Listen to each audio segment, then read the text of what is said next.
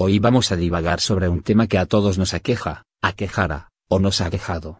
Un tema del cual han surgido grandes historias y preguntas tan entrañables como frívolas. Yo soy J y te invito a divagar sobre el amor.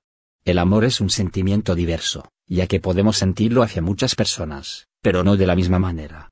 Me explico, no es el mismo sentimiento el que puedes sentir, hacia tu pareja o cónyuge, que al que sientes a tu madre o padre. Por eso me pregunto, ¿qué es el amor?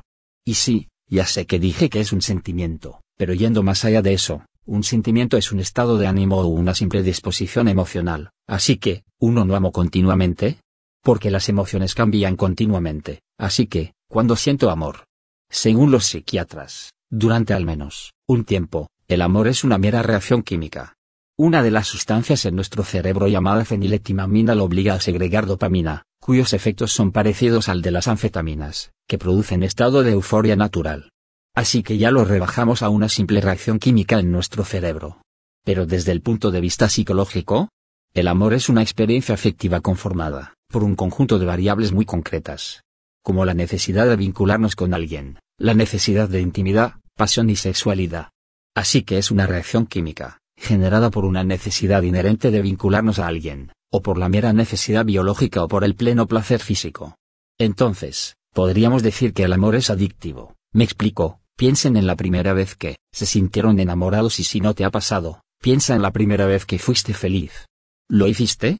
Bien, estoy seguro que tu cuerpo estaba experimentando su dosis de dopamina, y está entre una de sus tantas funciones, da la sensación de recompensa, o sea el placer de lograr hacer algo. Eso es bello, pero también se sabe que la dopamina se configura como la más importante molécula, involucrada en la adicción. Esto nos deja entender, que es obvio que quieras volver a sentir ya sea amor en este caso, para conseguir más dopamina placer, lo cual nos propone, al amor como un sentimiento adictivo. Pero si lo vemos desde otro punto más, ya que somos seres biopsicoculturales, y ya vimos que biológicamente y psicológicamente podemos terminar siendo adictos a esa sensación de plenitud que nos da el amor. ¿Cómo percibimos el amor socialmente? Hay que entender que en cada sociedad hay diferentes culturas, costumbres y memes. Por ende, por más universal que sea el amor, seguro se vive y transmite de diferentes maneras dependiendo de la sociedad. Así como hay tradiciones familiares de sentarse toda la familia en la mesa a comer juntos, evocando unión, y por ende amor, hay tradiciones que son un poco más cuestionables.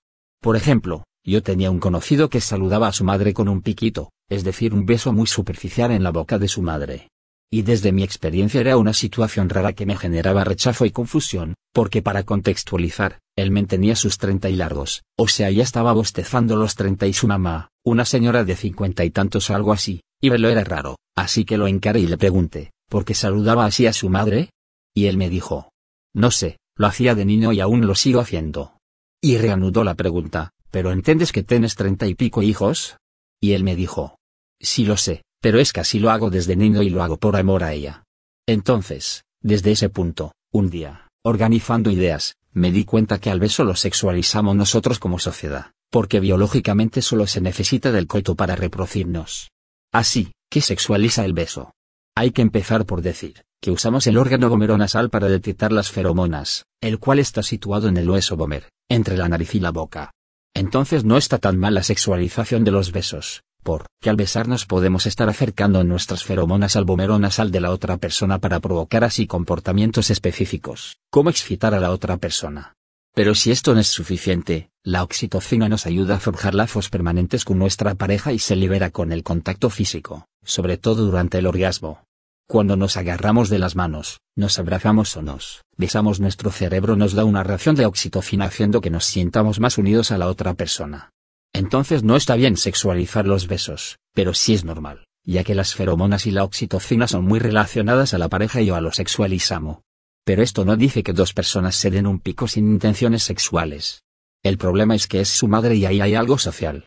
Me explico, en la actualidad, la endogamia está muy mal vista y es castigable socialmente hablando, pero hace 500 años atrás, los nobles se casaban e engendraban con primos y hermanos, con excusas de preservar la sangre y el poder en una misma rama de la familia y no era tan mal visto, ya que voy con este morboso ejemplo, que la sociedad define los parámetros de lo que está bien, o mal dentro de lo que hacemos por amor, y con esto no apoyo ni acepto la endogamia, solo digo que tal vez no está mal lo que hacían esta madre e hijo. En fin, el amor es un sentimiento emoción, generado por un proceso químico asociado a acciones, comportamientos, costumbres, ideales, entre otros que nos genera la sensación de plenitud. Ahora para mí el amor y barra o decirle te amo a alguien, es la forma más verosímil de transmitirle lo que genera su compañía, presencia, apoyo y entidad en mí, es decir que me hace sentir pleno. El amor para mí se concibe como la máxima o mayor expresión de afecto hacia alguien o algo, es decir que no hay nada más expresivo en el ámbito del amor. La lógica es buena para razonar pero mala para vivir, así que piensa lo que sientes y vive lo que sientes. Yo, soy signo de exclamación abierta J. Y esto, fue mi divagación sobre el amor, espero que te haya gustado y pronto pero lejos nos volveremos a oír,